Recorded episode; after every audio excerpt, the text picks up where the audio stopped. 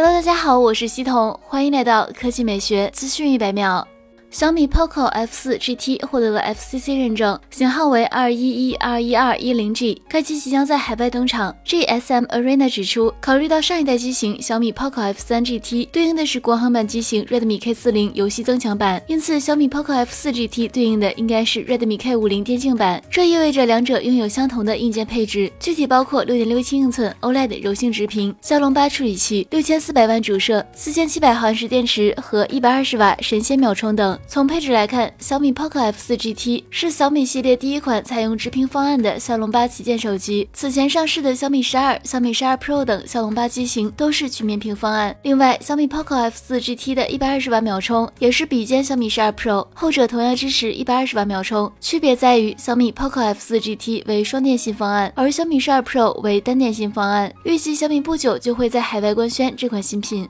来看调调新闻。日前，宁德时代在投资者对话中透露出不少公司关于电池技术和产能布局方面的重要信息。宁德时代表示，公司计划推出的新产品 M3P 不是磷酸锰铁锂，还有其他金属元素，称之为磷酸盐体系的三元，成本较三元下降，并且宁德时代认为八到十二万元区间车型中介解决方案是巧克力换电。而在此前，宁德时代换电发布会上，官方表示其开发量产电池巧克力换电快，单块电池重量能量。密度超每千克一百六十瓦时，体积能量密度超每升三百二十五瓦时。可以提两千米左右的续航，并且适配全球百分之八十以上是未来三年要上市的纯电平台开发的车型。换电时，消费者可根据自身里程需求，任意选择装配一到三块换电块，根据出行距离不同，选择不同的换电方案。单块电池续航两百千米，两块电池组合四百千米，三块则为六百千米。单个电块换电用时约一分钟，站内可存储四十八个换电块。此外，曾毓群也表示，想争取八到十二万这个电动渗透率比较低的市场。不包含电池的车价可以做到七万，每月电池租赁成本和油费差不多，换电速度也和加油差不多。好了，以上就是本期科技美学资讯百秒的全部内容，我们明天再见。